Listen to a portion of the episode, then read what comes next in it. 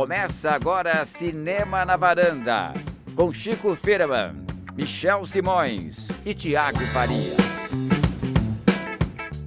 Varandeiras e varandeiros, estamos aqui reunidos para celebrar a semana natalina.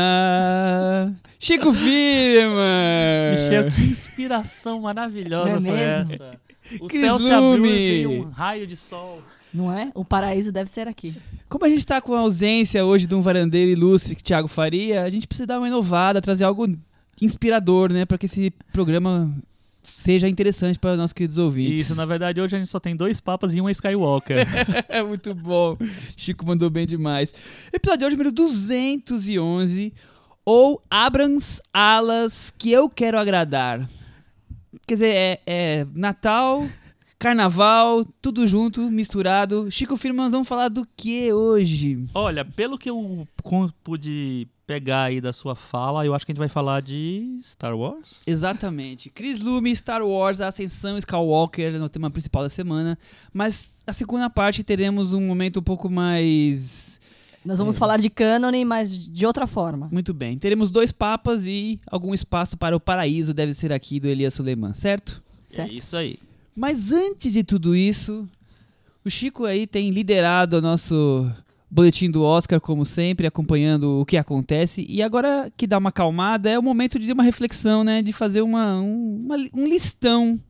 Como estamos na, na corrida do Oscar antes que comece a segunda fase, quando começam as premiações, Globo de Ouro e tudo mais, Os né? guilds, na etc. virada do ano. E dia 13 já- de janeiro já saem as indicações ao Dia Oscar. 13 de janeiro, É. né? Antes disso, só o Globo de Ouro e no- na mesma época saem os guilds. É, a gente tem alguns filmes que têm aparecido em praticamente todas as premiações. Então a gente tem uns quatro filmes que estão meio que frontrunners. na- Favoritaços. favoritaços. Eles são Parasita, né? Eles são é, Era uma vez em Hollywood, O Irlandês e também tem mais um que eu tô esquecendo aqui qual é. História que de é Casamento. Casamento. Não, o História de Casamento tá aparecendo também, mas é um outro que apareceu em tudo foi o Jojo Rabbit. Ah, Jojo Rabbit. É, o História em Casamento também tá lá, tá aparecendo em muitas coisas. É, o 1917, o filme do Sam Mendes, também tá super bem cotado. E o Coringa meio que tá aparecendo como a sétima opção. Sétima fuga de então, força. esses sete, né? O irlandês, Era uma vez em Hollywood, Parasita, é, História de um Casamento, Jojo Rabbit, 1917 e Coringa são os filmes que hoje dá para chamar de locks, né? Que são os filmes que têm praticamente certeza que eles vão ser indicados, são os mais populares, vamos dizer assim, nos- nas premiações, são os filmes que devem, naquela primeira fase de rodada do Oscar, que a gente lembra que o, o Oscar de melhor filme, você tem uma contagem diferente, não é, não é cada voto que vale, mas é, como o filme foi, foi Posição recebido que ele foi recebido. é, né? se, se tem um equilíbrio ali na- nas posições, se o filme tem muito primeiro lugar e tem muito último lugar, ele vai ser prejudicado, mas se ele tem muito segundo lugar ou muito terceiro lugar, pode ser que ele emplaque mais. É, então esses sete são os mais cotados. Provavelmente, é, nunca, nunca se para em sete, né? Porque no- a regra do Oscar vai até de Até 5 até 10. 10. Só que desde que eles ampliaram, mudaram para isso, sempre ficou entre 8 ou 9. Então provavelmente vai ter mais um ou mais dois filmes que entram nessa, nessa lista aí. E aí é que mora a, a, a dúvida. disputa sanguinária. Exatamente, assim. Um filme que tem aparecido em muita coisa, ele foi, ele apareceu no National Board of Review, no AFI, tá no, indicado ao Globo de Ouro de comédia, e tá indicado ao, ao Prêmio dos Montadores, que também é um indicativo bom, é o Entre Facas e Segredos. É, ele não teve indicação para elenco, que é um negócio meio estranho, porque é um filme de elenco também. Então, pode ser que não esteja com, com essa bola toda, mas assim, ele tá por ali. Ele então se der uma brechinha ele entra. E como ele é Lembrando um que filme falamos dele na semana passada. Exatamente. Como é um filme que foi muito bem recebido nos Estados Unidos, é, e pelo Tiago Faria também, é, ah, pode ser que seja uma, um- uma vaga ali meio mais pop, mais pop e tal. É, é um filme que tem uma chance de aparecer. Outro filme que talvez seja uma, uma indicação um pouco mais tradicional, só que ele não tem tanto apoio assim dos, dos é, do que saiu até agora. Ele tá ele, no National Board of Review, tá no Critics' Choice no top 10 e também está indicado ao, é o é, prêmio dos montadores é o Ford vs Ferrari. Tá. É uma indicação clássica, assim, né? Um- é um filme de estúdio, é um filme grande. É, o Christian Bale tá subindo Biografia. muito na, é, na, na- O Christian Bale é Matt Damon, né? O Christian Bale tá subindo muito na, na corrida de ator, então pode dar uma consolidada ali. Ele pode ser meio que uma opção, mas não é um filme que ninguém desgostou. Então é um filme que pode chamar a atenção mesmo. É, tem o The Farewell também, que é um filme in- independente, que, que é metade ou mais da metade falado em chinês, que apareceu em, em algumas listas, em outras ele está aparecendo. O Globo de Ouro, por exemplo, ele não foi indicado para filme, mas ele está indicado como filme esse, em, em língua estrangeira. É, que é um golpezinho, né, para colocar ele lá, mas assim, é, existe uma, um- uma abertura para que ele apareça também, então é uma, é uma chance de outro aparecer. Outro, muita gente acha que ele- é, que vai se meio que formar uma, um movimento pró adoráveis mulheres, porque não existe nenhum filme fora ele que tem muitas chances de, de aparecer em melhor filme. É, nenhum tem- filme é, dirigido esse- por mulheres, desculpa. É, então pode ser meio que uma, uma coisa de resistência da- das mulheres indicar um, um- um filme dirigido por mulher.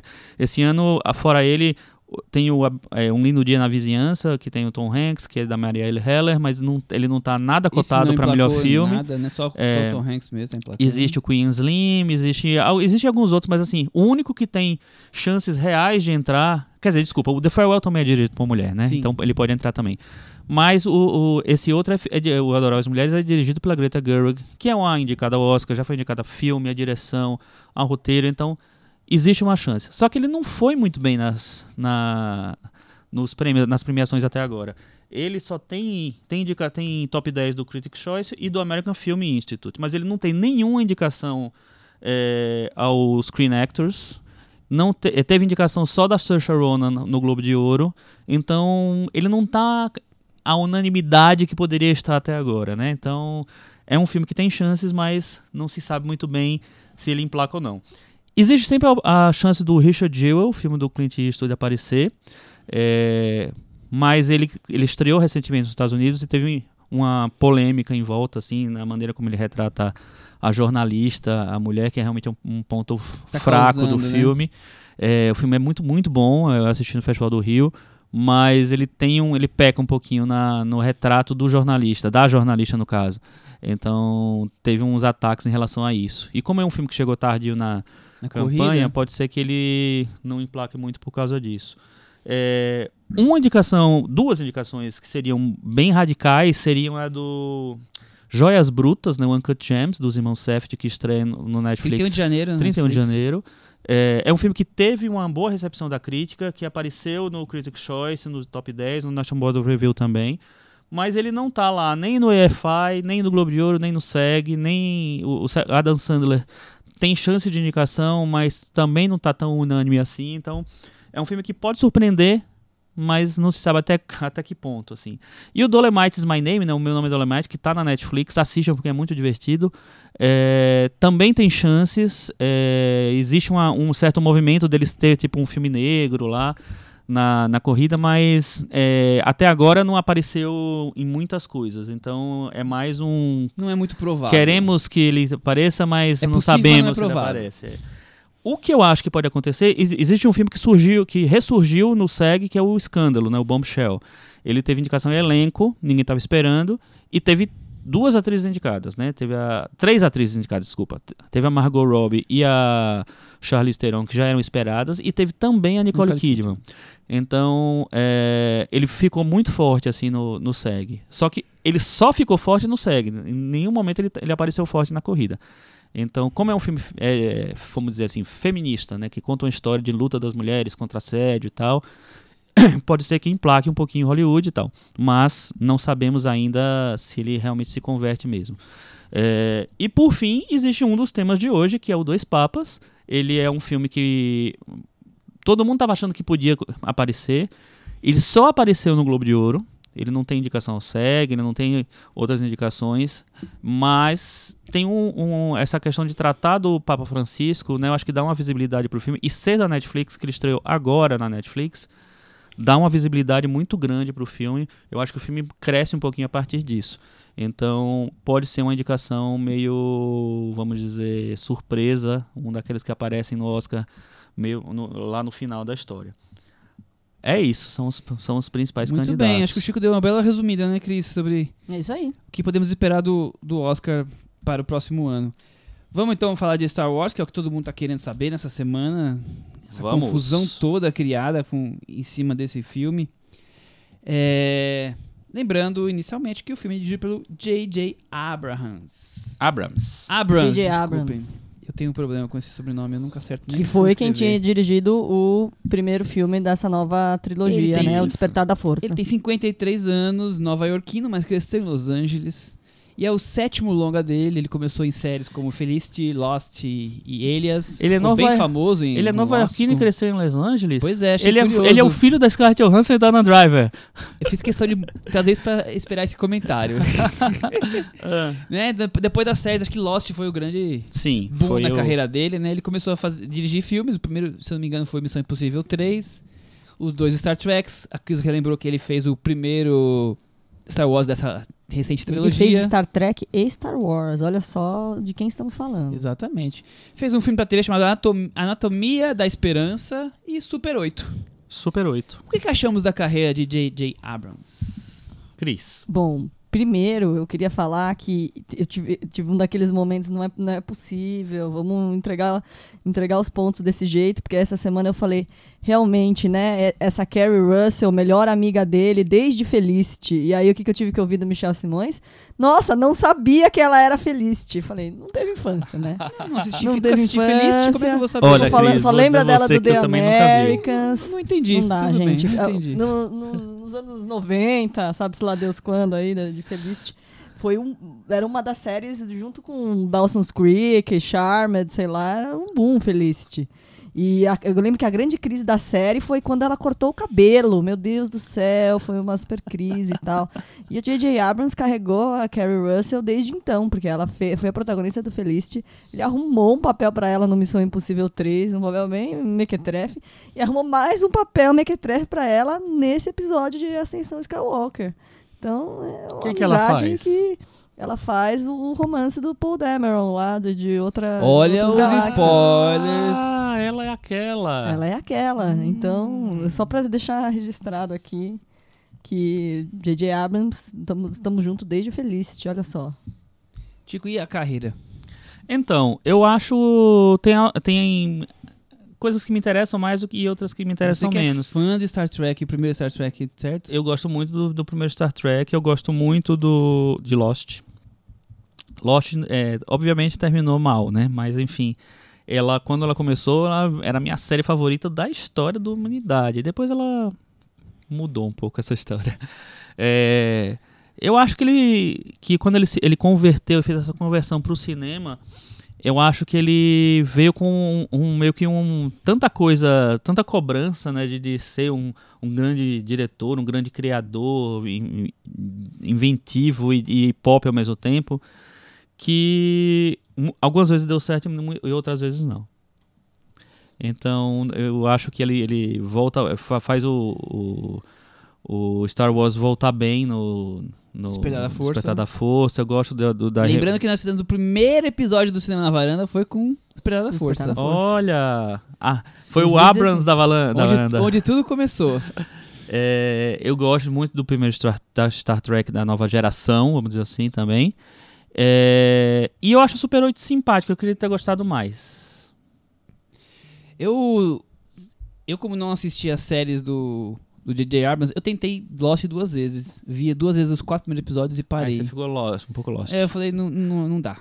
É... O que eu ia dizer? Eu acho que ele é um bom fazedor de, de arroz com feijão. Que isso? No cinema, calma. no cinema Que de isso, ação que aí, no cinema de blockbuster. É só, é só isso. Eu não vejo grandes coisas dele. Não vejo grandes marcas. Acho que é só fazer boas, boas cenas, nenhuma cena que seja muito, muito marcante. É, o, o meu favorito dele é o Despertar da Força, mas tá ali ele, o Super 8, esse. Star Trek não, não me agrada, pelo contrário, achei que ele deu uma agilidade muito maior do que eu gostaria. Sempre achei Hum. Star Trek um filme bem mais pacato, diferente do, do, Pacato. do Star Wars. Nu- nunca fez a minha cabeça, Sei, o querido J.J. Que J.J. Abrams. J.J. Abrams já foi chamado de o Spielberg do novo século. Então, é, teve essa. nunca entregou, né, gente? Mas a ideia, a ideia de que ele é um... Um criador, né? um criador autor. que trafega nesse universo mais popular, vamos dizer assim, né? Mais grandioso, como o Spielberg num começo de, de carreira, principalmente É, então, mas pop. ele foi essa pecha de grande criador. Aí qual que é a carreira dele no cinema? Star Wars, que já existia, Star Trek, que já existia, Super 8, que é uma cópia de filmes anteriores. Quer dizer, não- eu não vejo nada no, no, Olha, no ele J.J. tá- Abrams. Ele tá, ma- Tá machucando um Ele tá pouco. polemizando. Eu gosto muito do Missão Impossível dele. Do Missão Impossível 3, que é Eu com o gosto. Philip Seymour Hoffman. Eu gosto. Bastante. E... Ah, gente. Bom, dito isso, vamos pra sinopse e entrar realmente na conversa, porque está polêmico esse filme da semana. Vamos, eu vou ter que falar nomes? Ah, não, tem Não. mais uma criação dele, uma produção dele, que é o Cloverfield. Ah, verdade. Ele é Produtor, produtor, É né? o produtor, é, deve, deve ser meio que o criador, né? O, É, o- é. o diretor não é ele. Não. Não, não é. Chega ao fim da terceira trilogia de uma galáxia muito, muito distante. Os sobreviventes da Resistência seguem lutando bravamente contra a dominação da Primeira Ordem. Jedi, Siths, pilotos de espaço, pilotos do espaço e planetas distantes, o universo em que os antigos e os novos heróis e vilões se encontram e se enfrentam. Chico Firman. É isso, Michel Simões. Muito bem. Eu queria saber da Cris. Cris, que confusão de polêmica é essa? Não vamos deixar de ab- abandonar o filme anterior? Ou vamos abandonar o filme anterior? O que está acontecendo no, no fandom de Star Wars? Você que O filme anterior foi muito polêmico, né? O filme anterior, ele tem uma... Eu acho que ele, ele trouxe, vamos dizer assim, inovações, ele trouxe um, um humor bem peculiar, ele trouxe algumas... Uma solu- renovação carismática. Isso, uma renovação isso. carismática, exatamente. Não foi só em Dois Papas que teve renovação carismática.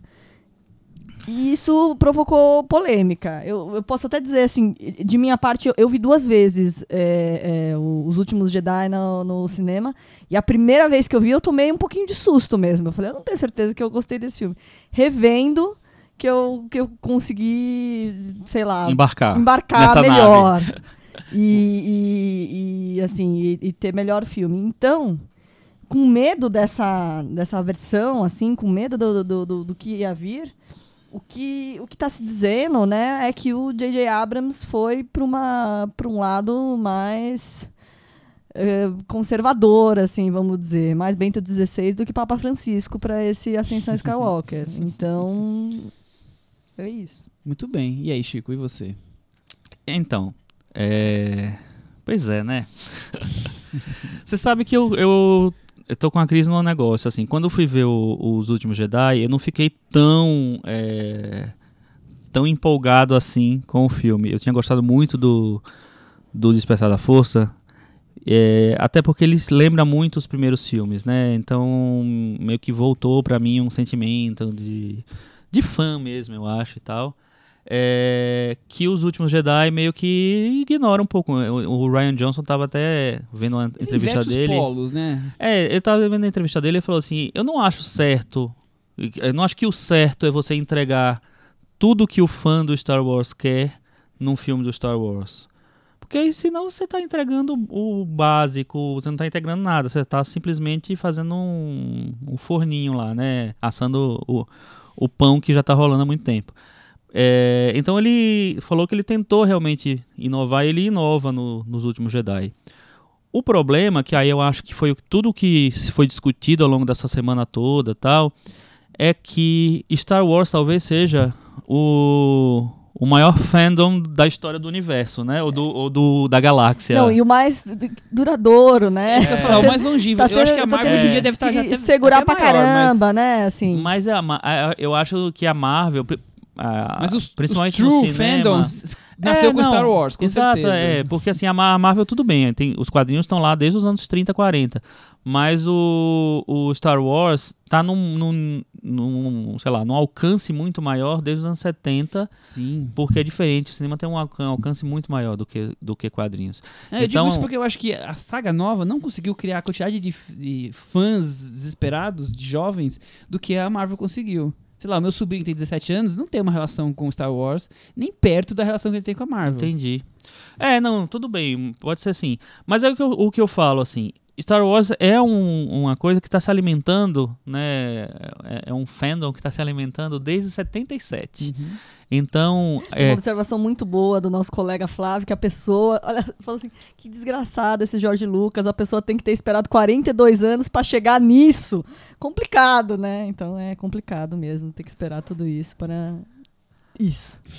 É, eu sei. o- Mas aí a questão é até que ponto você, que é o que o Ryan, o Ryan Johnson é, falou, até que, que ponto você tem contas a pagar aos fãs, né? Você tem que entregar um determinado produto para os fãs e até que ponto você pode criar, inventar, tentar transcender essa, é, é, esse universo. Então, é, a recepção dos últimos Jedi foi muito, no geral, foi ruim porque ah, os fãs viram um negócio diferente do que eles queriam. E aí até eu me incluo, eu nem sou assim fã radical de, de Star Wars, mas sou fã, é um filme, são filmes da minha infância e tal. É, e eu realmente não me envolvi tanto com o filme, assim, eu não revi, esse foi o meu pecado, podia ter revisto, né? É, mas o que acontece agora é tipo assim, é quase como se o J.J. Abrams tivesse que é, voltar atrás com, é, por causa dos estragos feitos pelo, pelo filme anterior.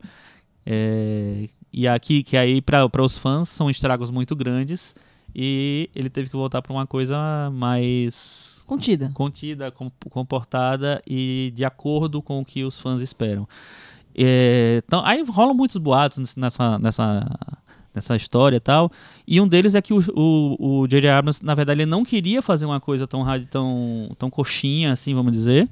E que ele teve que aceitar se dobrar para a, a Disney e fazer uma coisa mais Nesses moldes que foram. nesses moldes, entregaram- exatamente. entregaram assim. Então, mas quem, não, não sei detalhes, não vou saber, mas é, rola essa, essa história. Eu não sei, eu acho que o que é um, um, um filme que ele tenta, agra- tenta agradar e retomar essa, esse amor que os fãs têm pelo, pela saga, só que ele foi muito mal recebido também. Muito bem. Ele foi muito mais mal recebido do que o outro. Ele tá sendo chamado de um filme covarde, né? De É. que, filme que não. Enfim.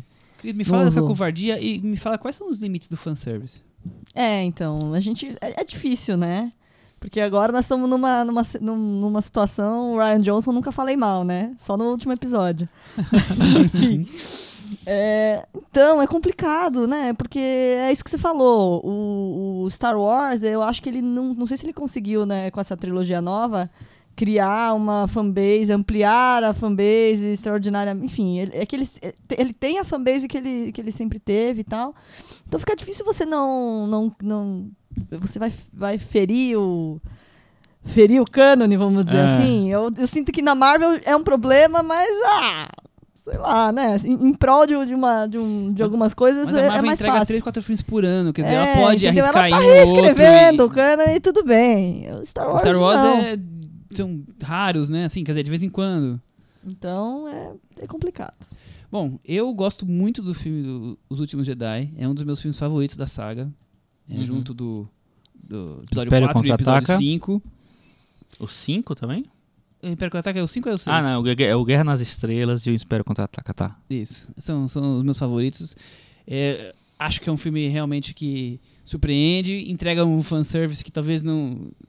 Não foi o fanservice que, que, que o fandom esperava, mas ele traz pequenos detalhes, coisas, explica da nave, explica pequenas coisas ali que talvez as pessoas não quisessem saber, na verdade, essas respostas, mas ele tenta trazer isso. Mas acho que o, interessante do filme é realmente é, a coisa com o Luke da Rey. Ele consegue trazer de formas diferentes a relação com o então, é um filme inovador dentro de um universo que nós já estávamos acostumados. Diferente de O Esperar da Força, que eu acho que é um, um filme ok, um filme que entrega o que o fandom espera, o que o público espera. O Mas é um filme muito Força- cópia. Eu já tinha falado isso no primeiro episódio do Ele, podcast. ele, ele é é, muito cópia do primeiro, da Isso, ele é Fantasma. muito parecido com Uma Nova Muito. Esperança, né? Se você for ver como Jornada do Herói, assim, se você for só ver superficialmente, né? É a ideia do, da... É uma simples atualização. Eu, eu resumo dessa forma. Talvez seja sendo é, um pouco duro demais, mas pra mim é uma simples atualização. Mas eu acho bem o- competente. os o Jedi- Despertar Eu também. Eu mas acho é, muito é competente, competente. sem dúvida. Mas o último Jedi, eu acho ele é inovador, ele é diferente, ele tem um, um algo mais, ele, Uhum. ele acrescenta. É, não, eu, acho, eu, eu concordo. Eu acho que, eu acho que o, o, Os Últimos Jedi é um filme que tem uma coisa mais autoral. O Despertar da Força é uma coisa mais industrial, só que eu acho um industrial de alto padrão. Isso. Eu acho é. ele que, que ele sabe, eu acho que ele tem um poder dramático muito bem, é muito bem resolvido, sabe? O- o- os nossos personagens são bem apresentados. Eu nem acho os nossos personagens carismáticos tão carismáticos quanto, porque assim, se a gente for comparar com os originais, a gente tinha Harrison Ford que é muito carismático, mas nunca foi bom ator. Temos a Princesa Leia e o Luke, é, três- o Mark Hamill e a Carrie atores. Fisher, que não são nada bons atores. É, mas que dentro daquele contexto eles, eles viraram um, um símbolo, uma marca. É, não, não importava muito se eles não fossem bons atores, porque eles estavam dentro de um, de um, de um produto que convenceu. Eu e acho, que, eu acho que os personagens deram elementos é, interessantes pra criar o personagem, né? Os, os, os personagens de agora, por exemplo, o Finn, eu acho que de- de- quando você tem ali o fato de que ele era um Stormtrooper no primeiro episódio, que ele vira de lado, depois não acontece mais nada tão, tão interessante com, com, a, com a linha de, de história dele, do personagem do Finn. É uma coisa meio É, pobre, é- né? é- é meio que uma linha- coxa de retalhos, né? Porque É. é, eu sinto essa, agora falando um pouco desse filme, eu sinto que essa preocupação do é, a Disney não quer a continuidade de alguns pontos do que foi do filme anterior, quer juntar com, o- com o primeiro filme, ao mesmo tempo ele tem que algumas coisas ali continuar para poder continuar a história, então fica essa coisa de retalhos dentro desse modo J.J. Abrams de, de fazer É, cinema. Mas no fundo, acho que a única,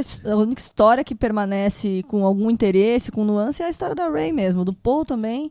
O fato dele virar lá um- o líder do negócio é um detalhe que passa quase que batido. Então, a o- única interesse é o, é o Kylo Ren e, e a Rey. então, o, É isso. o negócio o resto do... fica tudo. o negócio Vamos do- preencher a história. O negócio do Paul, eu acho que ele, ele entra com. Porque assim, essa, esses novos personagens, esses, esses novos três, eles são, em determinada medida, são versões dos três personagens Sim, principais. exatamente. Então, a Rey é o novo Luke. É...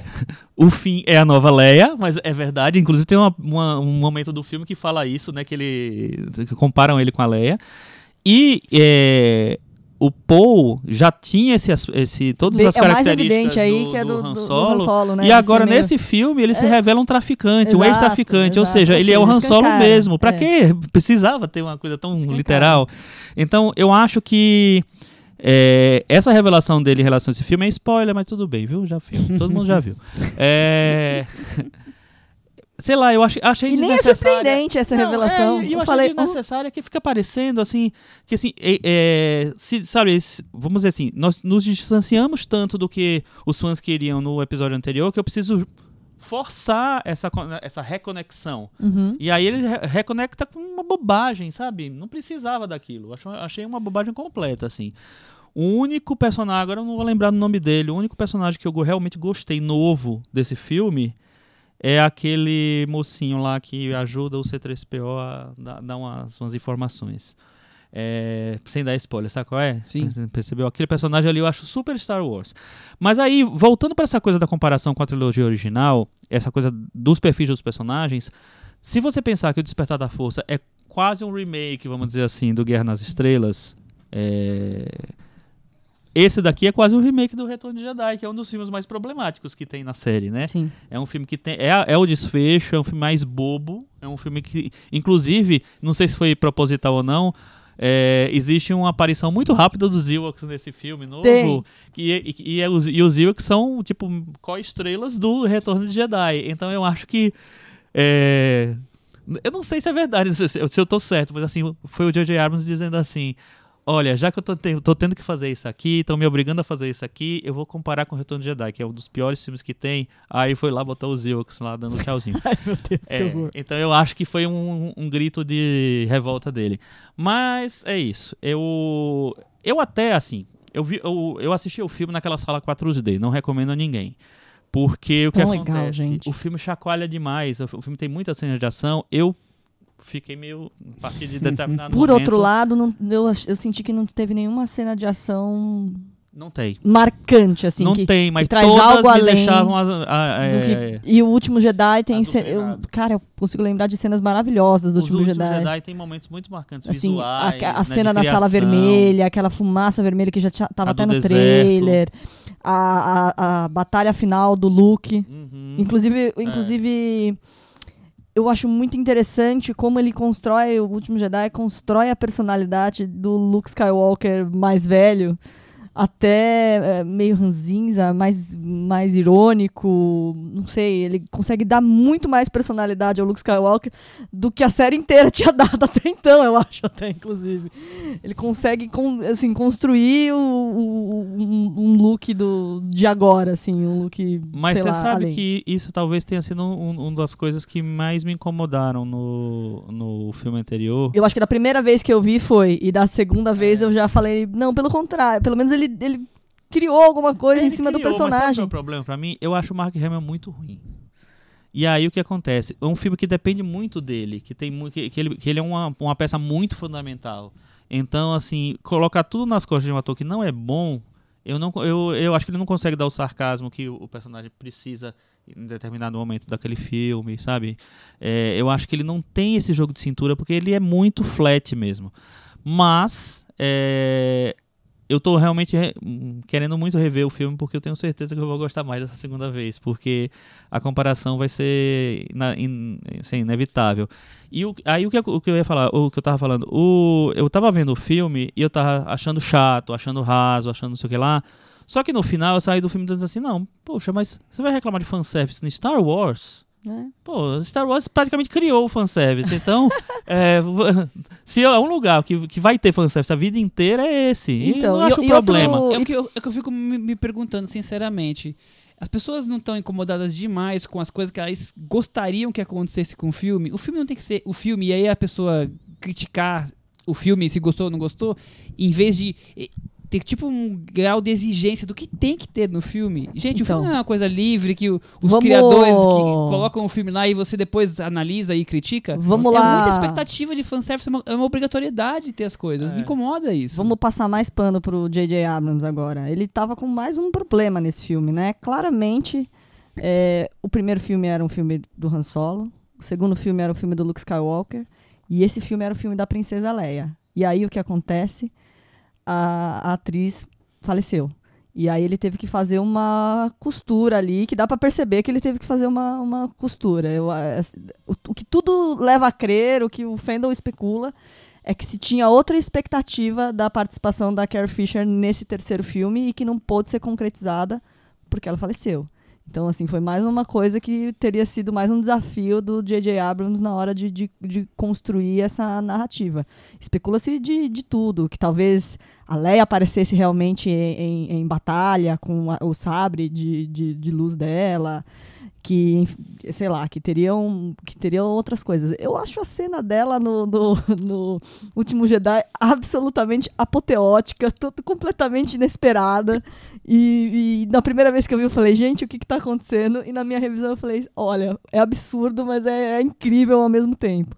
E acho que ele não. por- até por isso, porque ele teve que contornar, ele não, não- a participação dela nesse filme era pra ser o ápice, eu acho, e não me trouxe o mesmo impacto. Não sei o que vocês É acham. porque, na É, verdade, é de, eu acho é que de novo a expectativa dos outros, que pra mim não me interessa a expectativa do público, gente, sinceramente. Não, Não, me pra interessa. mim, pra mim me interessa. Porque eu acho que, assim, ele realmente Porque ele o lida outro com um filme me entregou, sério. eu senti isso. Assim, mas que ele teve dois, três anos "Caraca, pra que refazer a história. Então, tipo, Exato.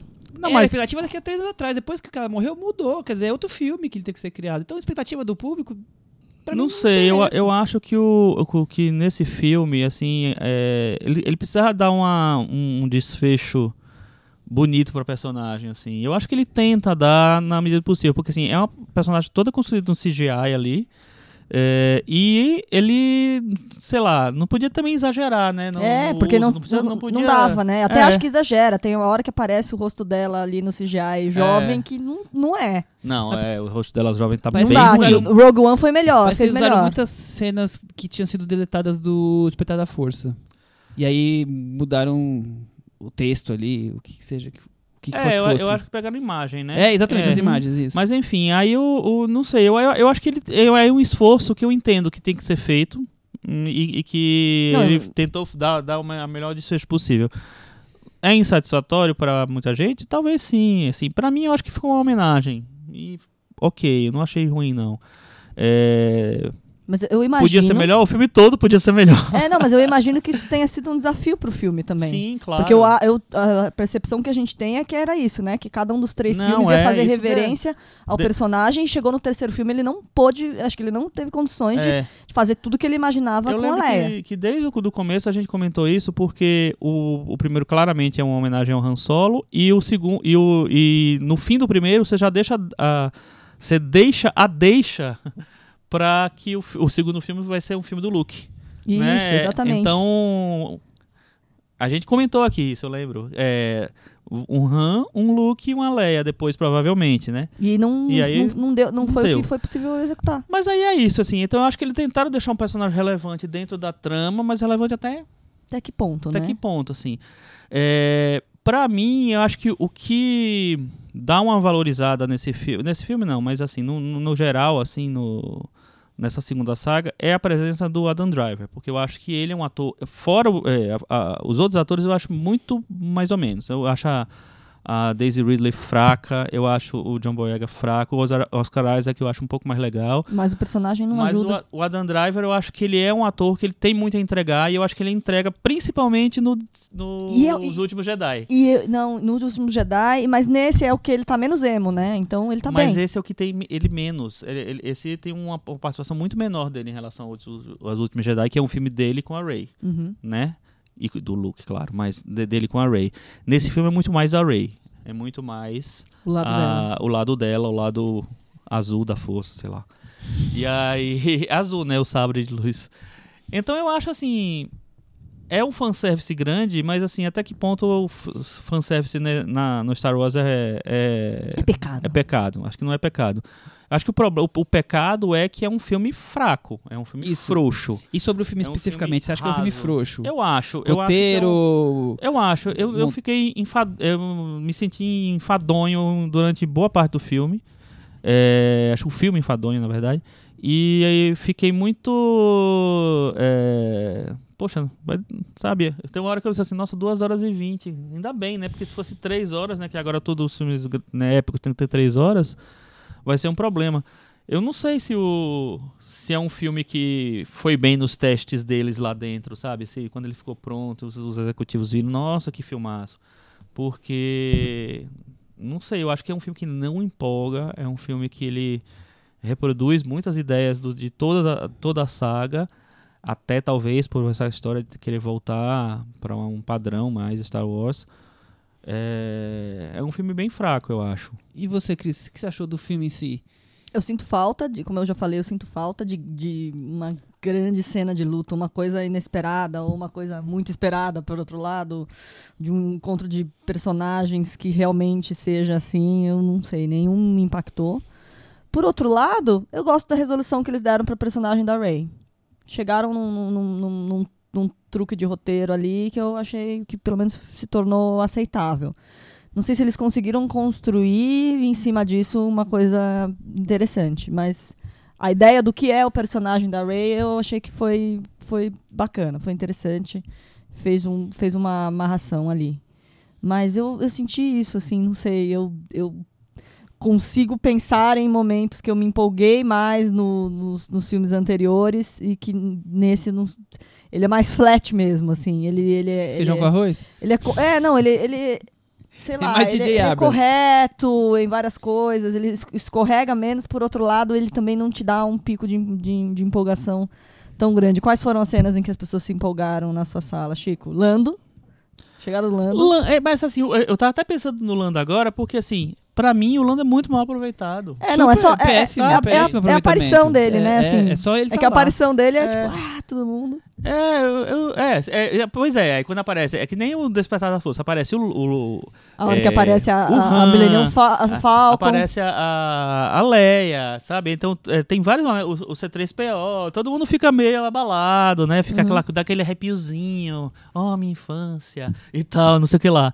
Mas é, quando aparece o, o, o Lando agora, que é, a, é a grande aparição nostálgica do filme, né?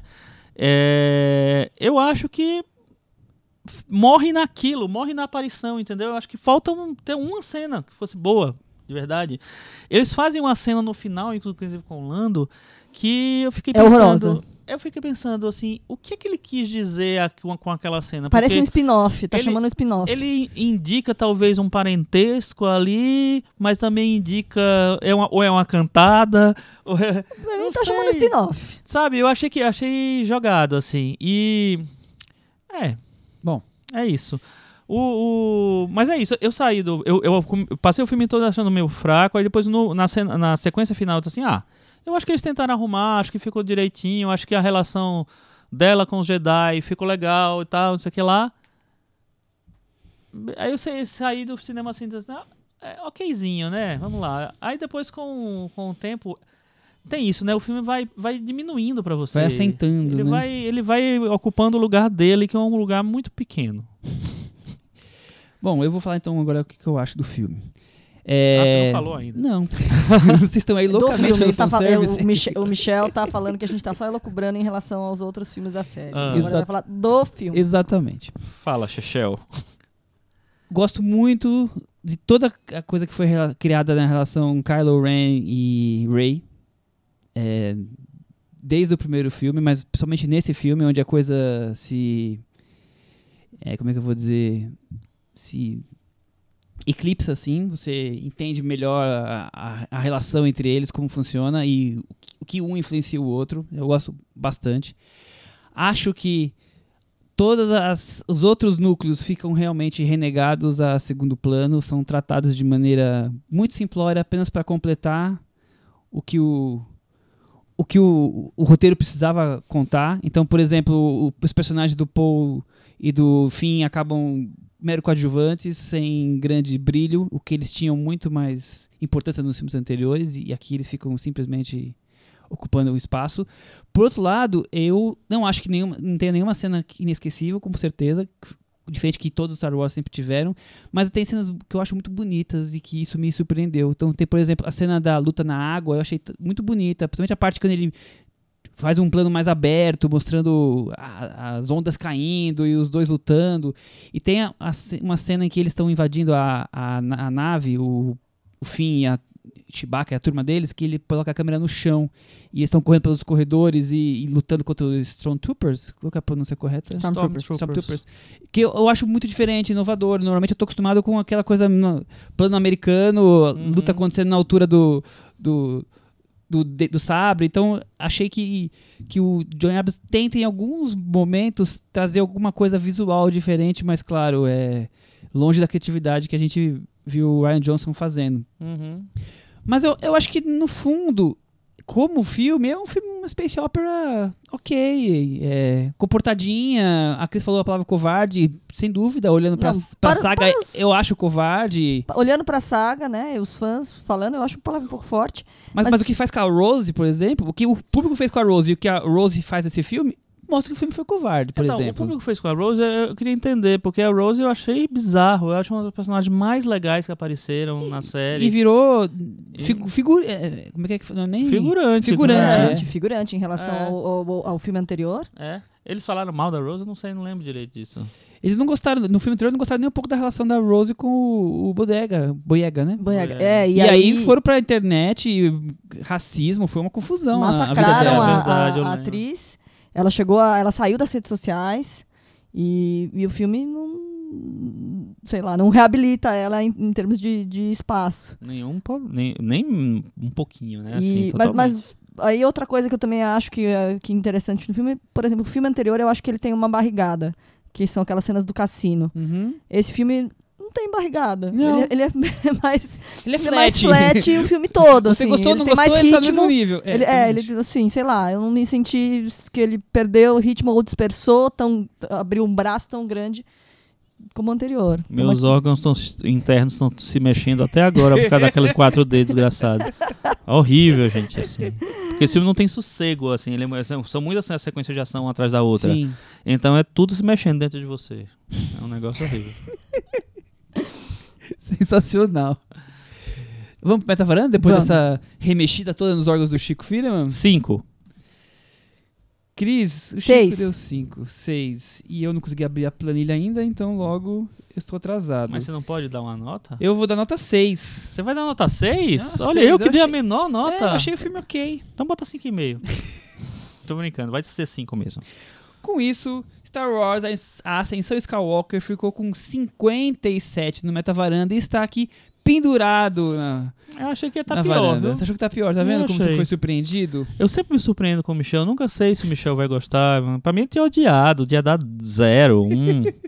Enfim, mas tudo bem. Eu, eu comi pipoca e assisti duas Aham. horas e meia de sabres de luz e, e espaçonaves sem me irritar. Isso foi bem é, curioso pra mim. Curioso, tá bom.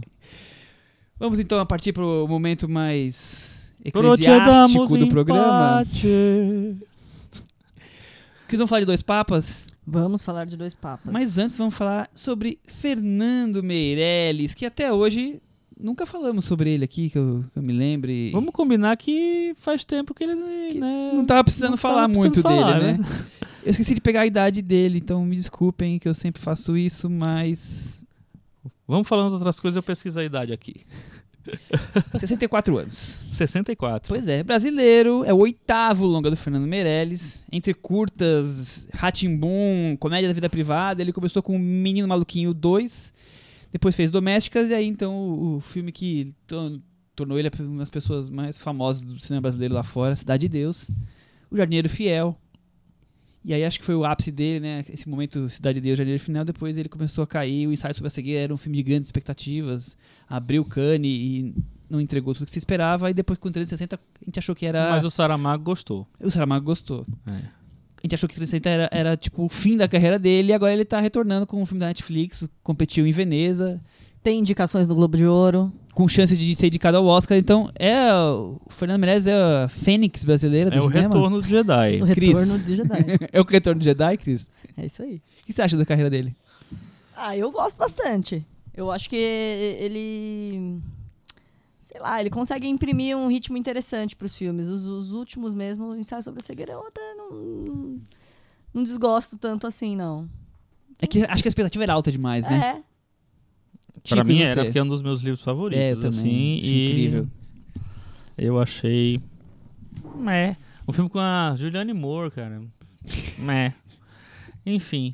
É. É, o Fernando Meirelles tem, tem momentos, tem highlights na, na carreira dele. É. Mas assim, eu não, acho que eu nunca fui tão empolgado, não. Acho que na época do Cidade de Deus eu fiquei empolgado e tal. Mas, ele- mas Cidade de Deus tinha uma coisa que me incomodava um pouco, que era aquele visual meio de plástico, né? Meio de. A gente tem que É, lembrar que o Fernando comercial. Meirelles é, vende comercial, ele vende vende publicidade. Então ele vende ele, publicidade. ele é o nosso J.J. Abrams, o J.J. Abrams brasileiro. Mais ou menos, hein? Mais ou Não, menos. no sentido de ter essa, esse- essa pegada de autoral, mas voltado por uma coisa que É. tenha apelo, né? que Mas eu seja- acho interessante. E, e ele se refugiou nesse momento em que o cinema dele internacional tá- ficou embaixo, ele se refugiou de volta na- nas séries, né? Som e Fúria, por exemplo, que depois virou filme, é, por mais que É. seja esse material, que eu acho muito legal. Mas o que eu ia falar é o seguinte, assim, eu acho que ele, é, apesar de ter muitos altos e baixos na carreira dele, eu acho que ele é um, é um cara que ele sempre tentou trazer uma coisa autoral para um cinema comercial. Isso, eu acho que é essa pegada, Esse é o- nesse É. sentido. Esse é o ponto que eu acho. e é, assim, nem sempre deu certo. Mas eu acho que, que ele tem uma, uma tentativa. O próprio Dois Papas é um filme que, se você pensar bem, assim, é um filme meio improvável, né? Porque é um filme que está falando de, de dois papas que estão vivos, né? Dois, duas personalidades. Você está botando muita palavra, muita coisa, muitas ideias na mente dos dois, na cabeça dos dois, na, na boca dos dois. E assim, não existe um. Existem impressões que você está colocando ali, não existe nada assim. Não, Não tem. Você não tem registros desses diálogos. Então você tá. é- eu acho que é um filme ousado, assim. E é, é- é arriscado pelo ponto do tipo, normalmente você olha, ai, dois papas conversando, ai, que preguiça. E ele Uhum. consegue, bom, nós vamos falar sobre isso, mas ele consegue trazer uma, uma maneira que outros públicos Uma- consigam assistir. É, né? eu acho uma, uma dinâmica bem interessante que ele encontrou Eu acho filme. que essa é uma ousadia que, que se fortaleceu, vamos dizer, não é que nasce, mas ela se ganhou legitimidade com The Crown, né? Porque é você, a partir de registros e coisas, impressões e tal, você imaginar como teriam sido aquelas conversas, aquelas situações Uhum. por trás do, do muro do palácio, por trás dos muros do Vaticano, você tentar traduzir como teria sido. E, aí- e os dois papas vêm com, abre aspas, com um agravante, porque são questões do, do- de como eles veem os mundo. dogmas, o mundo, a, a- a- a coisa religiosa, os escândalos. Então vem com, vem com essa força, né? Acho muito bem pontuado, Cris. Não tinha pensado nessa correlação com The Crown, até porque os dois são da Netflix e realmente faz muito sentido. É, não, porque assim, o, o que eu, o que eu sempre vi acompanhando The Crown era o- é o- a saia justa que é pros atores, que são a- atores assim, de, de, de ganhar, como é que chama? Que- Aquela. Aquela menção que a, que a rainha dá, o Obey, né? Que viram, viram Sir, viram Dame e tal, e ao mesmo tempo eles estarem interpretando o, o- Essas pessoas que vão essas pessoas, né? Que, que, que, ainda estão vivas e que, que a Inglaterra reverencia e tal, né? Tem uma, ah, tem uma, uma, uma entrevista da Olivia Colman que ficou famosa, dela falando que encontrou o príncipe William e ficou na saia justa. Tipo, Foi perguntar pra ele se ele já tinha visto. Ele falou: Não, não, não, não vi. e a gente nunca vai, nunca Se é saberemos verdade e tal. não, né? Então, assim. Claro que viu. Há uma gente. saia justa, né? Viu? Reza a lenda que foi o, o, o Eduardo, o filho. O filho mais novo da rainha que falou: Não, vamos assistir, vai. E que todo mundo teria dado uma olhadinha. Ah, Eles devem assistir. Imagina. Com certeza. Você acha que não? Vamos pra sinopse? Vamos. É, Ou, ou- ou faltou alguma coisa pra falar sobre a carreira do Fernando Meirelles? Acho que o Não, acho que é apanhado isso. geral foi isso aí, Acho né? que é isso. Os bastidores das duas últimas votações para o Papa e a transição entre eles. O surgimento de uma amizade inesperada entre os opostos dentro da Igreja Católica, Chico Filho. Olha, foi rápido e sincero. É, vamos discorrer melhor sobre o filme entre nós, né? Aham. Eu achei, de, sinceramente, uma comédia eclesiástica saborosa. Uma comédia eclesiástica, muito bem. Não sei se é uma comédia, né? Eu acho que tem, acho que tem que vai e volta, né? Comédia dramática, né? É, pode ser. Eu, assim, o que eu mais gosto no filme, pra mim é o, o grande trunfo do filme é que ele brinca com esse negócio da, da coisa da confissão, né? Dessa, dessa coisa do, de, de alguém contar a sua vida, contar, abrir a, a- sobre a sua vida pra um, um, sei lá, o confessor, né? Pra alguém que tá com coisa. E aí eu acho que isso acontece em vários momentos do filme, em todos os encontros dos, do- do- dos dois papas. É, então essa estrutura de, de, de pequenas confissões, de, de momentos de encontro, assim, eu gosto muito, porque o texto é muito bom, porque os atores estão super bem, então eu acho que o, a dinâmica funciona muito bem. O que eu não gosto no filme é quando ele sai dessa estrutura e vai para flashback, para poder embasar o que as pessoas estão falando. Para mim não precisava, sabe? Talvez co- cobrisse uns offs ali, né, Cris? No máximo, mas assim, Eles não- estão falando conversa entre eles do trabalho deles, tá, gente? mas não precisava, eu acho, sabe, que e criar um- um- uma coisa de, de. Ele podia ter. Como o filme é um filme de palavra, podia ser tudo na palavra, eu acho. É, então eu acho que o filme perde um pouquinho quando ele vai materializar esse flashback, acho que não precisa. Mas a dinâmica eu acho muito boa, acho um texto muito bom, um texto ágil.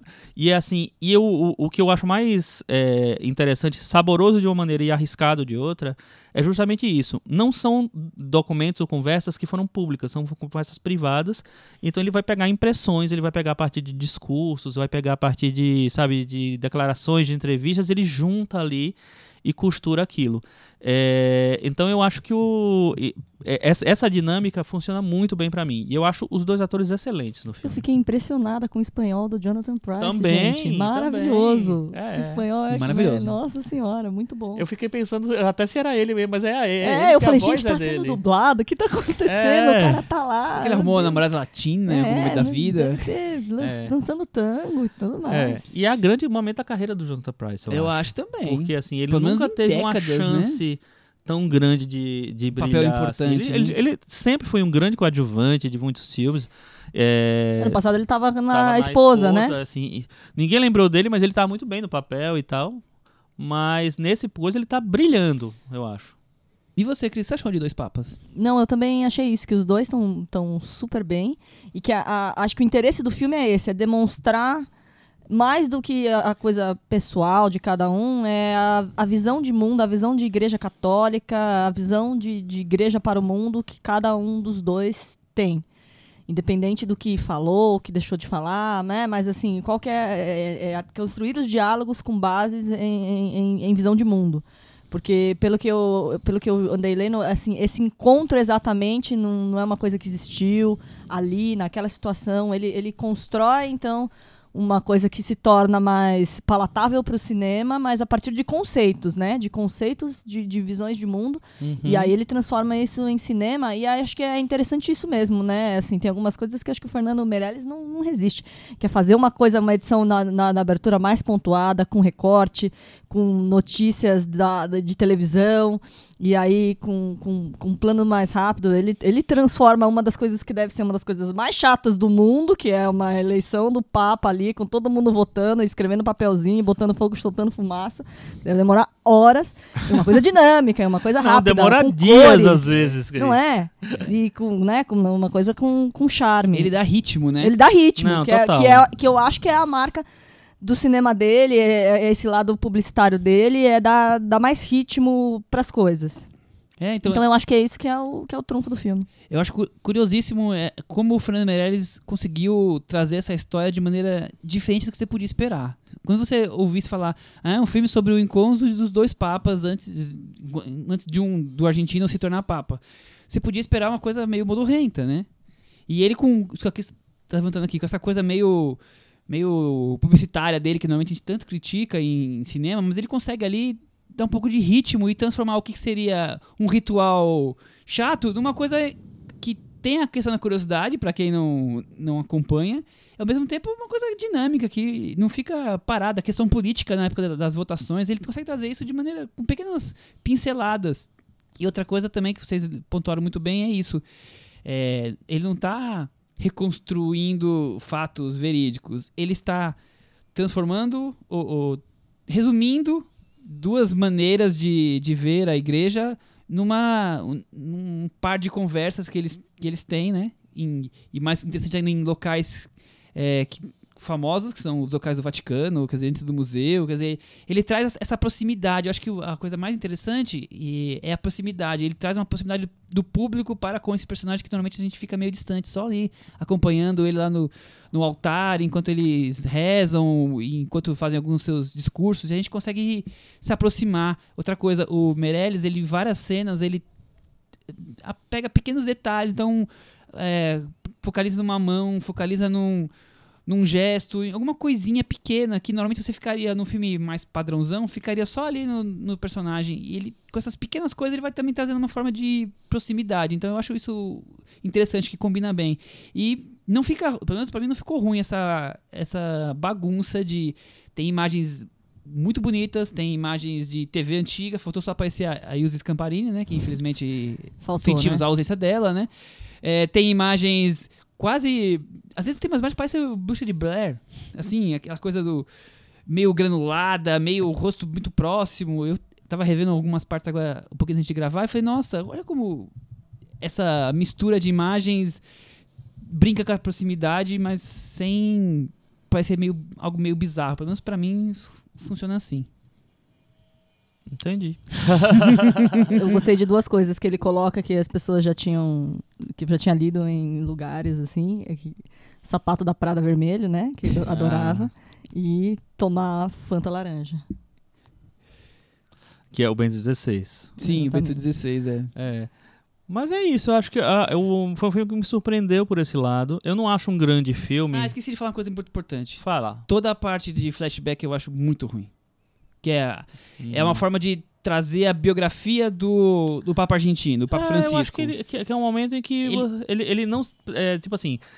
Você tá, apresenta essa estrutura do filme que está funcionando tão bem, e você parece que você não tá confiando no que você tá fazendo, que você tem que dar, ir para um momento historinha, entendeu? Eu fiquei com a sensação, ah, mais do que isso, que ele, ele quer fazer um filme que não seja 100% chapa branca. Aí ele não consegue exatamente fazer mas eu isso. acho que não é chapa não, branca. eu também não acho, mas, mas eu acho que ele quer trazer tantos elementos para provar que não é chapa branca, e aí ele não, não, não ficou bem feito. Mas será Toda a parte que, em preto que, e branca. Que alguém acha que é chapa branca? Porque eu acho que o filme ele é, é tão ousado, né? Ele, ele botar traz as, as questões de escândalos. Não, e, e, e na, nesse, nessa coisa de botar, É porque- bota- botar uns discursos na, na- na- Eu, eu no- quis dizer no- no, lado do Papa argentino, porque se você Ah. deixar o Papa argentino é, é o sonho de todas as pessoas, Ah, né? Maravilhoso. entendi. Então, ele traz alguma coisa do passado desse Papa, ditadura, ditadura militar na Argentina, toda essa questão que, é, como é que eu vou dizer assim, torna mais humano ele, com, com erros e acertos, torna a pessoa mais É.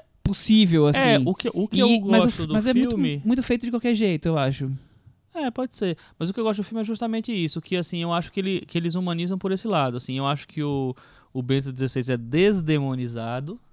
E eu acho que o, o, o Papa Francisco é dessacralizado, vamos dizer assim. Eu acho que ele tenta meio que é, encontrar um equilíbrio entre os dois, sem botar um como vilão e um como herói. É, tem a natureza do, do- da história do Papa Francisco, todo mundo já conhece, enfim. E ele é muito carismático, muito simpático, então naturalmente ele é o herói.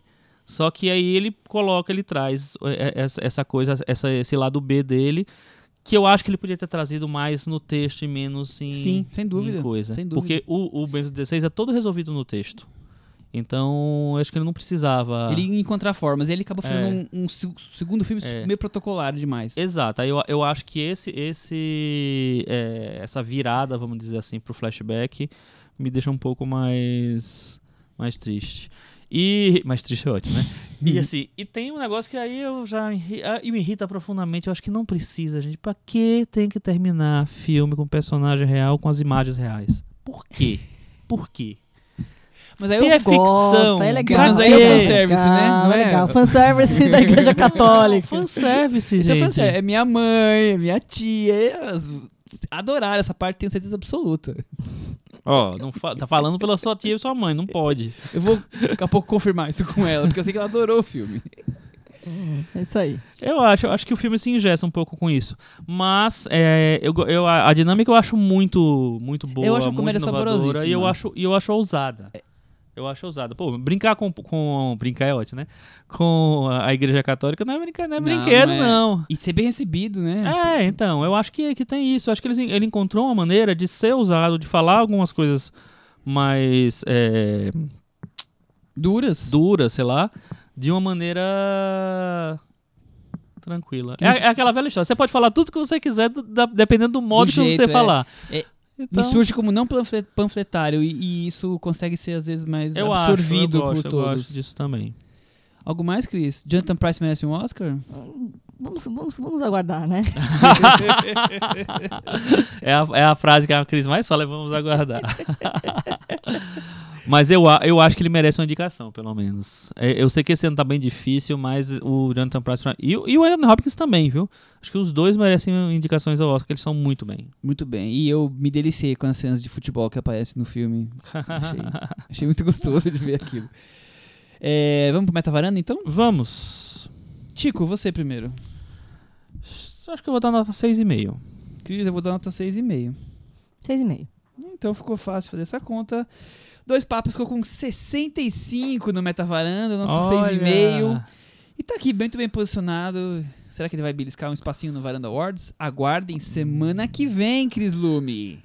Semana Teremos o grande momento da podosfera cinematográfica mundial, o Varanda Awards. É verdade, o Varanda Awards.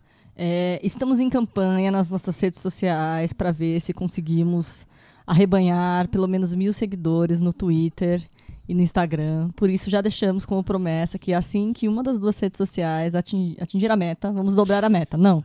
Iremos soltar a shortlist Do Varanda Awards. do Varanda Awards. Com os filmes os líderes na, na votação do. Os cinco público, líderes na, do na público. votação do público. Vamos ver qual é a situação. Muito Isso. Essa, essa, esse ano a gente vai ter de novo o, vo- o voto do público, né? A, a escolha da a escolha popular. bem. Dos varandeiros. É, vamos ter as escolhas dos nossos, no, nossa aqui, né? na- Nas categorias especiais que nós criamos e viraram febre mundial. E, e a participação dos no- nossos varandeiros honorários que vieram Sim, aqui claro. ao longo do ano ao também. longo do ano vão, vão também votar nos Então melhores filmes teremos aí que filme. Vocês podiam até deixar, né? Que filme vocês acham que vai ganhar esse Varanda Awards, hein? Muito bem. Porque vocês já estão votando no que vocês querem. Então agora vocês, né, podem especular. Que filme vocês acham que ganha o Varanda Teremos Awards? muitos comentários na expectativa do Varanda Awards. Isso. Já vão falando que dentro das categorias especiais, quem são as escolhas de vocês, tá à vontade. Mandem bala nas nossas redes sociais, né? É isso aí. No cinenavaranda.com, mandem comentários. Vamos então falar de O Paraíso Deve Ser Aqui? Vamos. E é um filme que merece ser comentado, não É ser como, a, passado em é branco. como a Cris falou, né? Chegamos na meta, dobramos a meta. Exatamente. Filme dirigido pelo Elias Suleiman, que é um diretor de 59 anos que nasceu em Nazaré, em Israel. Olha só. Mas é um diretor palestino e faz filmes pela Ele causa. nasceu Em, em Israel. Tá, É, tudo tá- bem ali, é né? difícil, é, eu não sei separar se, Isra- se Nazaré faz parte da Palestina ou não, porque não, então é eu o acho povo, que não é é? nesse ponto em que a gente pergunta para o nosso especialista do Oscar, Chico, como que a Palestina tem indicado ao Oscar? Não tem território, mas não é tem um país indicado. oficial, como é que é? É, Conta pra mas a, a, a ONU reconhece a Palestina, né? Então já faz Muito alguns legal anos isso, né? que a Palestina tem é, é convidada, porque o, o país precisa ser convidado pela academia para mandar representantes. E a Palestina já, já mandou alguns e. Enfim, até emplacou um, né, Michel? Até emplacou, o Paradise Now ganhou, né? Que ele é considerado palestino, né? Ele é. é, Deixa eu ver aqui, mas eu acho que é. É, ó, um, um dos países, ele... ele tem Ó, a Palestina, ela foi, ela já mandou, vamos ver aqui, submissions. Ela mandou 1, 2, 3, 4, 5, 6, 7, 8, 9, 10, 11, 12. É a a décima segunda, fi- o décimo segundo filme que, da, da Palestina que é selecionado para disputar o Oscar. Ah, O, o, já foi indicado o Omar, do Hani Abu Assad, Que é o mesmo diretor do mesmo Paradise diretor Now. do Paradise Now. E também foi indicado o Paradise Now, ele não ganhou. Ele ganhou o Globo de Ouro. Isso. Ah, Ah, por isso que eu confundi. era, um do- era um dos favoritos também. Em 2005 e em 2013 ele foi indicado. E o, o Elias Suleiman já tinha sido indicado com Intervenção Divina. Foi o primeiro filme da Palestina a, a disputar. O Oscar não chegou a ser indicado, né? Foi, mas foi.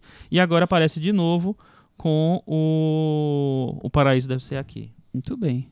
É, falando um pouco da carreira do Elias Suleiman, é o sétimo longa dele. Ele, no Brasil, ficou mais conhecido com Intervenção Divina, como você comentou agora. Antes, acho que chegou a passar, não tenho certeza, o Crônica de um Des- Desaparecimento, que passou na mostra este ano. Isso, eu, eu assisti na mostra esse ano. E ele também tem O Tempo que Resta, talvez seja esse. O Tempo que Nos Resta? O tempo que nos resta, eu acho que é isso. é. São os filmes mais recentes. Os, os outros eu acho que são totalmente inéditos aqui no Brasil. Eu nem conhecia. É, e tem uns que eu acho que são médias, na verdade não É, são tem média, tem documentário. Eu, eu não conhecia essa carreira antes de, de Crônica do Desaparecimento dele. Na verdade, eu só vi Intervenção Divina pra frente. Uhum. Você gosta da carreira do, do William Eu gosto, assim. o- esse é o quarto filme que eu vejo dele. Eu, eu, eu vi o Intervenção Divina na época que foi lançado, vi o Tempo que nos resta também na época que foi lançado, vi agora na mostra o Crônica de um Desaparecimento, que achei muito, muito, muito bom. E o, para, o Paraíso Deve Ser Aqui também assisti na mostra, vi juntos, na verdade, né?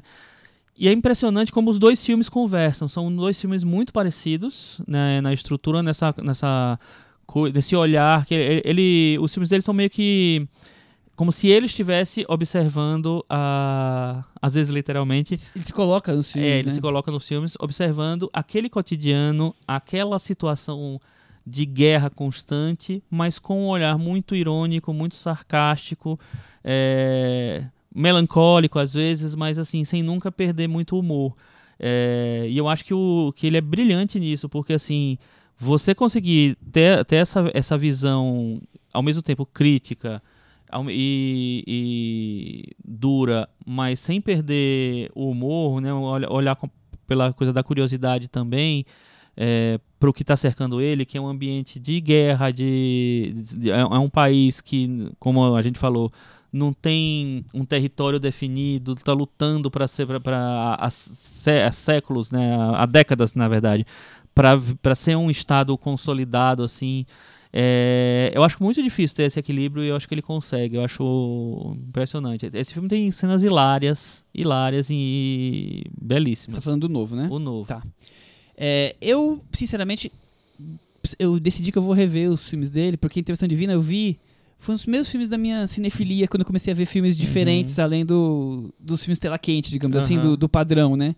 Então, foi aquele choque, né? É um filme completamente diferente. Um filme em sketches, Sim. assim como esse também é, mas um, um filme é, muito inusitado, poderoso, né? Então eu, eu, sinceramente, nem vou falar se eu gosto ou não gosto de Divina, porque eu preciso rever.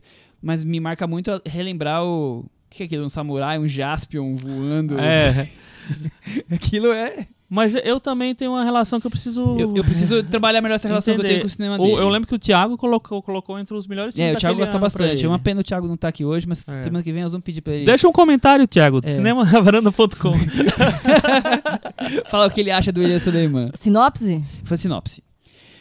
Elias Suleiman, o próprio diretor, deixa sua terra natal e viaja pelo mundo. E o que encontra são os mesmos problemas que encontrava na sua terra natal, na sua Palestina. Quer dizer que no final não- nada tá tão diferente, Exatamente. né? Não é? Cris Lume, como foi a sua primeira é, experiência com o cinema do Suleiman? O que, que você achou de O País Deve Ser Aqui? Não, eu acho que é assim, nesse ano que a gente ouviu muita gente falando assim, ai, diretor homem não pode fazer filme de mulher, hétero não pode fazer filme sobre gay, não sei o que, não sei o que lá. Esse é o filme perfeito pra vocês, gente. É um diretor fazendo filme sobre ele mesmo, sobre a vidinha dele, sobre o rolezinho dele, sobre a viagenzinha dele, sobre as dificuldades dele de produção de filme, de divulgar o filme, a, a visão dele como, como uma pessoa, como palestino tal, indo para Paris, indo para os Estados Unidos, é, não sei se é spoiler, mas sentando com o Gael Garcia Bernal no sofá.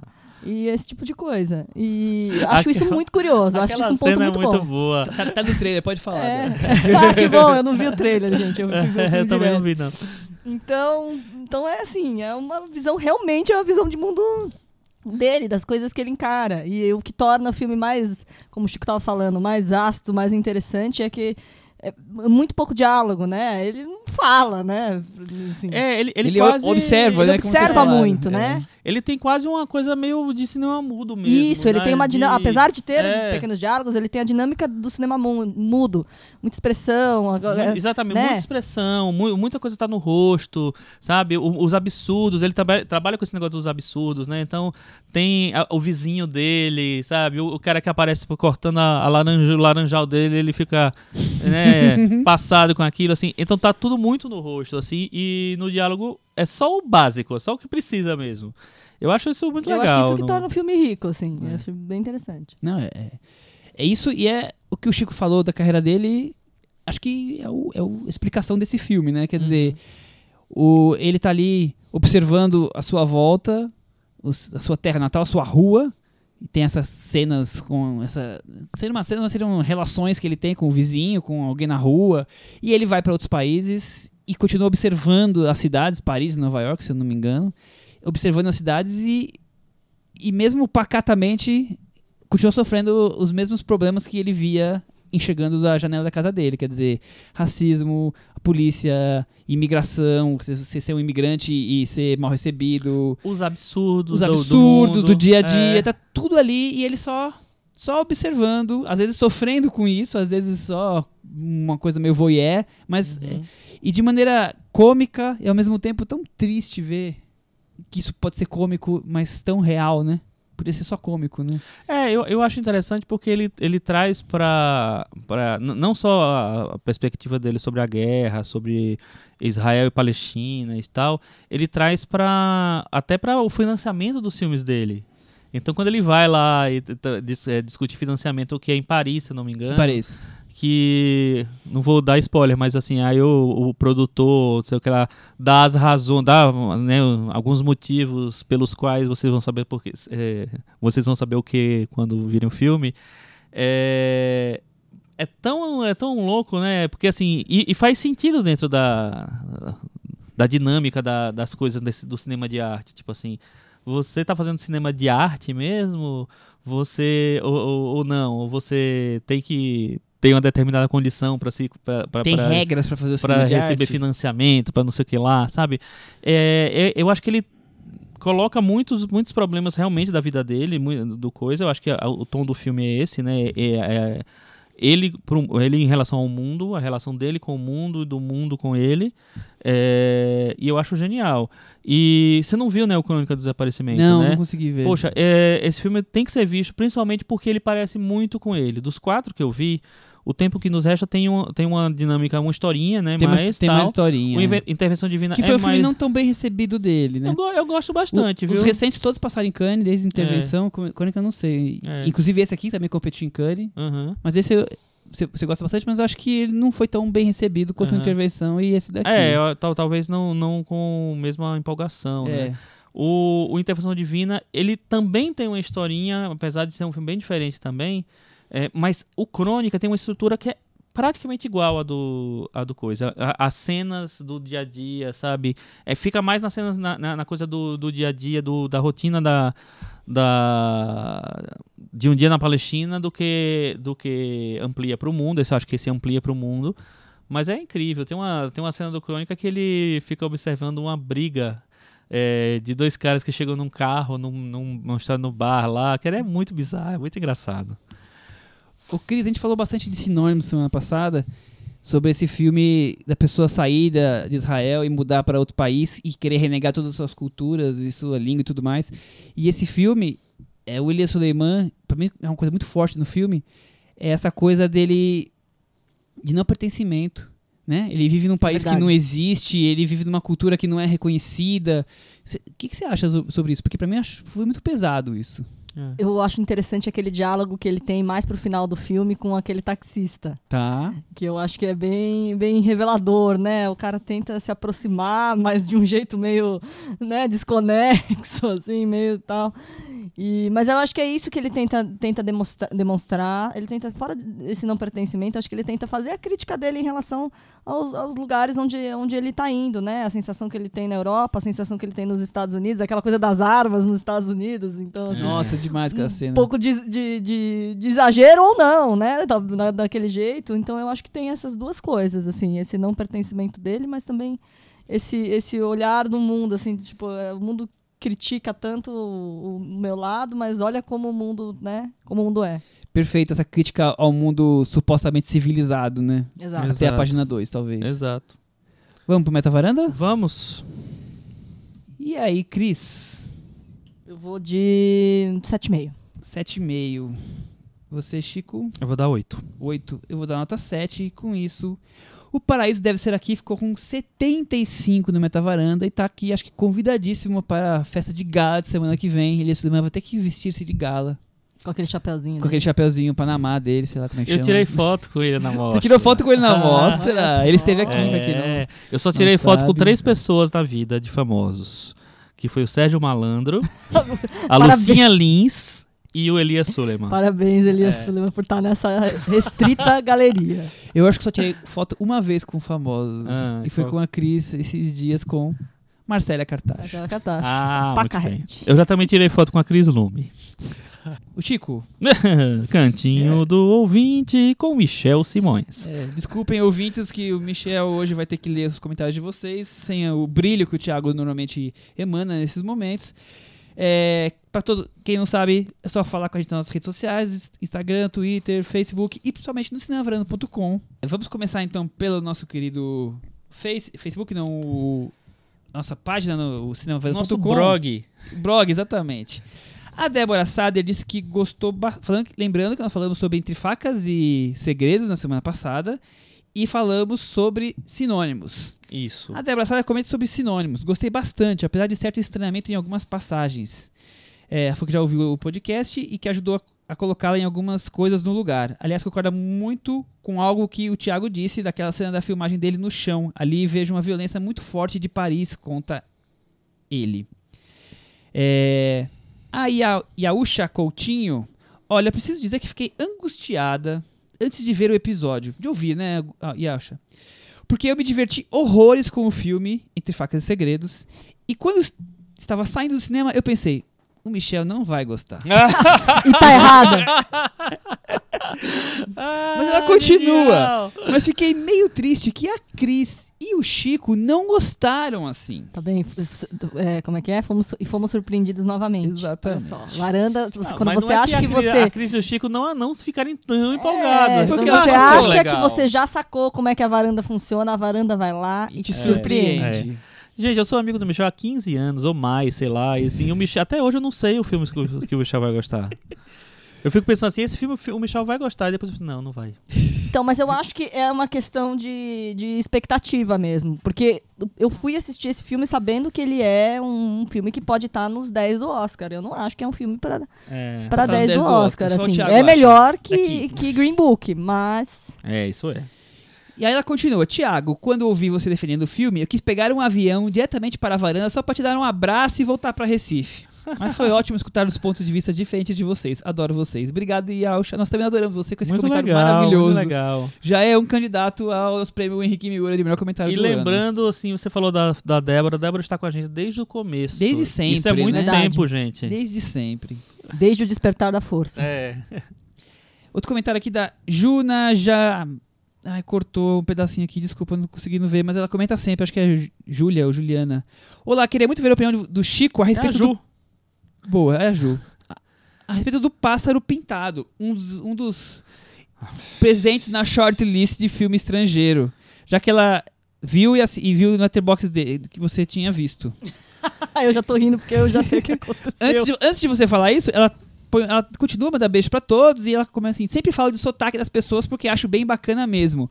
Mas depois desse episódio, não comento nunca mais. Risadinhas. Ah, tá, porque a gente falou do sotaque, né? Exatamente. Chico, pássaro pintado, uma pincelada rapidinha. Olha, passa pintado assim. Eu fui ver porque tinha, tinha era, era o representante da República Tcheca no Oscar, porque é baseado num livro que é bem famoso, um, filme, um livro europeu de guerra bem famoso e tal, não sei o que lá. Então, tava lá, era um destaque da mostra, vim na mostra, né? E aí eu fui na sessão. O filme tem três horas, né? Eu resisti uma. É, eu nunca saio de filmes, é muito difícil sair de um filme, mesmo que ele esteja ruim. Só que quando o filme, que eu acho que o filme exagera, extrapola nessa coisa de, da, da exploração, da violência, de fazer querer comover, é, sei lá, usar todas as armas mais baixas para comover é, o espectador, aí eu, eu me sinto é, afetado, assim, e, e esse filme ele é uma sucessão de desgraças, assim, que o Michel colocaria como desgraça, como é? Tragédia, Tragédia, pouca, pouca bobagem. Isso não dá conta do filme. É, As pessoas, alguns amigos meus perguntaram pra mim por que, que eu saí, por que, que eu fiquei tão revoltado. Eu narrei pra eles essa primeira, essa essa primeira hora de filme, porque aí um, um- é um filme que eu não faço nenhuma questão de não dar spoilers. Eu posso dar se vocês quiserem outro, outro dia. Mas é um filme que é, eu acho gratuito, muito gratuito. Tudo bem, é guerra, quer, quer mostrar os horrores da guerra? Mostre. Muitas pessoas já mostraram os horrores da guerra. Você tem Vai e Veja, você tem até o Resgate do Soldado Ryan aí, você tem um monte de filme aí bom que mo- mostra a guerra. Esse filme, ele é, é para mim, terrível na maneira como ele explora imagens e, e passagens de violência, assim. Eu acho que ele não precisa, não precisaria ter sido feito. Muito bem. Seguindo com os comentários dos nossos ouvintes, o Marcel Costa. Eu já havia gostado bastante dos sinônimos, por toda a questão da migração e por todo o lado político da coisa. Mas as observações da varanda sobre a fisicalidade do filme me fizeram gostar ainda mais. Pra mim, top 5 de um excelente ano pro cinema. Me identifiquei bastante com toda a conversa sobre sotaques. Só como o sotaques rendeu o assunto, Ó, tá vendo? isso também fez parte da minha experiência e também foi algo que me ocorreu durante o filme. Sobre Knives Out, sobre Entre Facas e Segredos, é divertidíssimo, tô com o Thiago nessa, apesar de que o filme mingou um pouco pra mim alguns dias após a sessão. Ele disse que não vai votar no, no Varanda Awards ainda, naquele momento, porque ele tinha que ver ainda Star Wars 9 e o Dois Papas. Então acho que esperamos que você já tenha votado, Marcel. É. Enquanto isso, ele diz que está ouvindo o de 2018 novamente e mais uma vez surpreso com Bohemian Rhapsody como guilty pleasure do Chico. Ah, mas aí foi um guilty pleasure meio torto.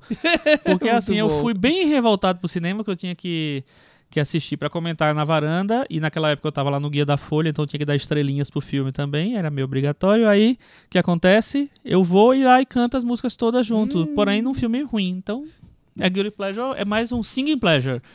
É, mas o que eu ia falar também, eu esqueci de comentar.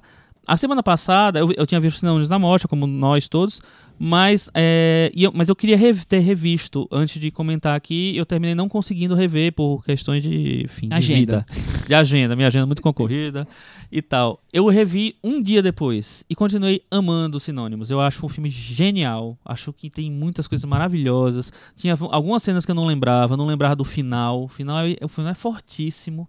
Você você lembra, né? Eu lembro por cima. É, o final tem- envolve uma porta. Sim. E eu, é, é um filme que me arrebatou realmente esse ano. É isso. E Cris, é interessante como uh, as opiniões são diversas, isso que é, é rico, né? No Twitter teve bastante. Primeiro, é, comentários sobre quão, quão bons ficam os episódios quando há divergência entre nós. É, O povo gosta de o povo ver. gosta de sangue fogo no pegando parquinho, fogo, né? exatamente. É, mas assim, gente, nem foi. Mas é legal, nem eu também foi achei que um não, dos episódios mais Tem coisas. É. mais legais, hein? Mas Procurem aí. O Carlos Carvalho e o nosso querido Mordomo Eugênio fizeram comentários so- sobre isso, muito- mas foi muito legal. O Antônio Júnior fez um comentário que acho que vale, vale reflexão. Quanto spoiler, gente, falando sobre Entre Facas e Segredos. Agora, o que é curioso? Mas tinha, spoiler, É, a nem gente deve ter falado Ah, bastante, deve provavelmente. Ter, deve ter. Olha que interessante. O Luciano Rocha disse que a- o Thiago, na- nesse episódio anterior, foi a única voz sensata. Olha só. E bem o Thiago não tá aqui Olha, hoje. E já, então- e já a arroba Gintia disse: Tiago, vou te dar um mop giratório pra você desapegar de tanta passada de pano pra entre facas e segredos. Ah! Com essa divergência entre os nossos ouvintes, Não, peraí. o Chico vai trazer o último. Vou É um falar isso puxadinho, do, que a gente, do. J.J. Abrams também, que a gente bem passou vários panos pro J.J. Abrams. Eu acho também. É, Não, é o seguinte, estreou nesse, né, na última semana, na última quinta, um filme muito legal que é, já saiu da disputa do Oscar, mas estava lá. Que Cats? é o... Não, ainda não. que Esse, ainda não. Que é o nosso querido E Então Nós Dançamos, que é um filme da Suécia. É, na verdade, ele, se- ele se passa e ele é sobre uma situação, história, personagens da, da Geórgia. É, mas é um filme sueco, é, é, tem essa produção sueca, era o representante da Suécia no Oscar, que é um filme é, LGBT, é sobre um, um, um menino que é dançarino de música, de, de uma dança tradicional, da, do balé tradicional da, da Geórgia, que é um balé muito masculino, muito duro, muito pesado, e aí ele se, é, se envolve com um outro, um outro dançarino, enfim, se encontra com ele e, e tem, surge essa relação. E é um filme que, por mais que ele tenha vários momentos que teoricamente seriam clichês, né, coisas, histórias que já foram contadas, momentos que já foram contados, é um filme que eu acho que ele desenvolve muito bem, com muita substância, ele dá muita substância para para os personagens e para situações. E tem uma, uma inventividade visual muito interessante também. Tem uma cena da festa, que depois que vocês virem, vocês comentam aqui com a gente. É uma cena do, do- de um casamento lá que tem um, um traveling mostrando o personagem principal meio angustiado e tal, que vale muito a pena o, o filme inteiro só por causa dessa cena. Mas o filme é bem legal, tem um ator que se revela também, um ator estreante, se revela, eu acho bem interessante o filme, merece ser visto, vai estar num circuito pequeno, curto, mas Quem tiver oportunidade, dê, uma, dê um look. muito bem. Encerramos por aqui, Cris? Encerramos por aqui. E semana que vem tem Varanda Awards, a gente pode falar de Cats semana que vem também um pouquinho? Vamos, vamos ver como. Como é que a coisa vai andar? Como é Desejamos um Feliz Natal para É, todos os nossos ouvintes. Se a gente não não tiver aqui a semana que vem é porque a gente não aguentou Cats e se jogou da varanda.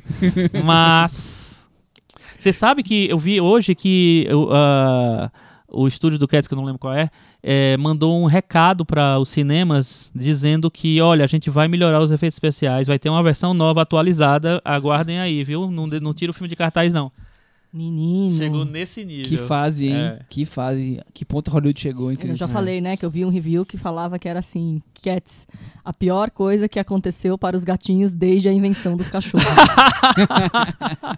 Acho que com essa a gente só pode convidar os ouvintes pra semana que vem com o Varanda Awards. Vamos fazer o resumão do cinema de 2019. Com a presença de toda a varanda, o time completo com o Thiago de volta. Até semana que vem. Tchau! Tchau.